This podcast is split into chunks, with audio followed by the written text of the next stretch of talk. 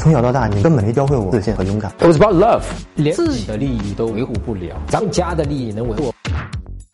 真哥，我之前一着急和自己才约会过三次的女生表白了。之前其实微信上聊得挺亲密的，但是她说我们太快了，觉得我并不是真心喜欢她。之前已经给过我太多次机会了，但我一次次让她失望。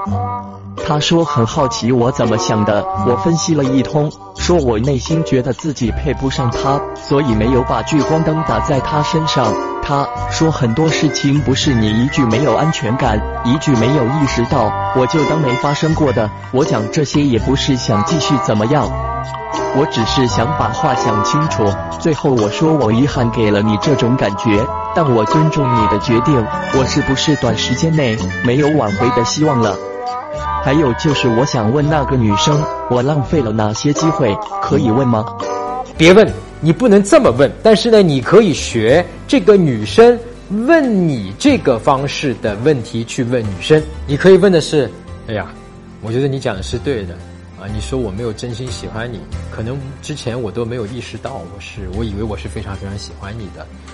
呃，你这么一说之后，我有一种恍然大悟的感觉，我突然意识到，好像我真的是没有真心的去喜欢你。对吧？我可能更多的关注点在自己的一个身上，可能还是我不太成熟。哎，我想问一句，那你还愿意跟我，呃，做普通朋友嘛？啊，但是呢，如果你只是在短时间内就算了，这个就跳过了，反正其他有很多女生嘛，对吧？呃，也没有一定要在一棵树上吊死的。那么你是可以跟他真正的做朋友，那这个时候你就可以去问啊。然后你说，当然我知道你没有一个义务要教我怎么去做人，对吧？教我怎么去谈恋爱。但是我呢，还是很想知道，如果你能告诉我，比方说之前，呃，我可能太木了，我完全没有发现，就是原来你给了我机会，或者有这样的一个暗示。如果你能告诉我其中的一两个，我会非常的感谢你。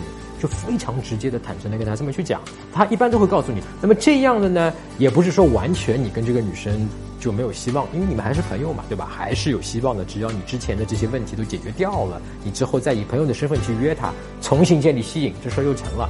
但如果你想在短时间内更快的去挽回他，你就不要这么去问，因为最好呢是你自己去复盘，自己去发现。哦，原来我想一想，我之前跟他说了这句话，然后他说了这句话，哦，那句话其实我应该这么去说的，对吧？有这种情况下，或者他有这个什么一个动作，等等等等等等等，你就会发现你自己去复盘，或者你复盘不了，你写一份更。详细的你跟他之间的发生的这个事情，你发给我，然后我帮你看一下也可以，好不好？